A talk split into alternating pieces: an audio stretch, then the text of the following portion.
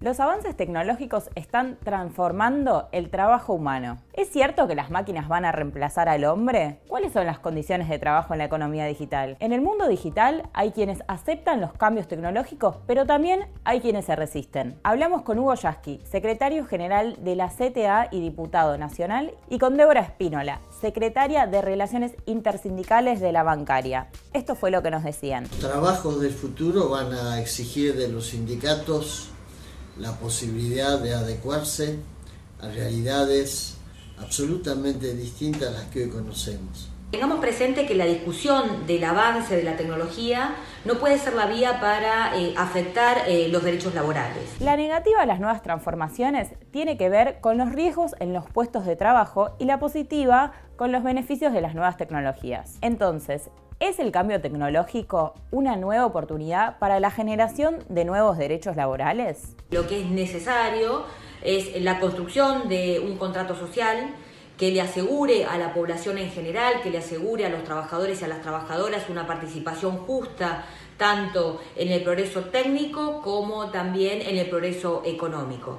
Por supuesto, el respeto de los derechos y en ese sentido es fundamental la participación de los sindicatos como actores sociales este, fundamentales mediante eh, el instrumento de eh, la negociación colectiva. Creo que es muy importante pensar en nuevas leyes, nuevas estructuras legales que permitan que aquellos que se van a ir incorporando a los trabajos del futuro, que muchas veces van a ser aprovechados o intentados aprovechar por las patronales para diluir la representación sindical, no dejen desamparados a los trabajadores y trabajadoras. En la Argentina hay más de 4 millones de trabajadores y trabajadoras afiliadas a organizaciones sindicales. Nuestro país se encuentra entre los que tienen mayores tasas de afiliación de Latinoamérica y cercanas al promedio de la Unión Europea. La Organización Internacional del Trabajo dijo que uno de los caminos posibles para los sindicatos en el futuro del trabajo es la revitalización, es decir, que busquen tácticas innovadoras para defender y organizar a los trabajadores, así como también para reforzar un diálogo social eficaz sobre las cuestiones de hoy y del futuro.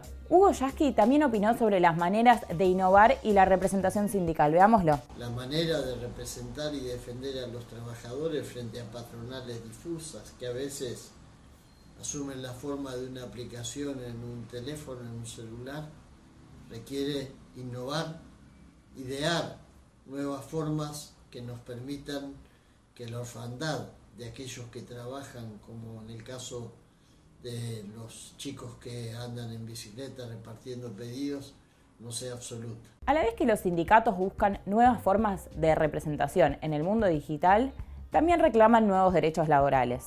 ¿Y vos, cómo imaginás los sindicatos en el futuro del trabajo? Mi nombre es Martina Garbars y esto fue Los sindicatos en el futuro del trabajo para C5N Innova.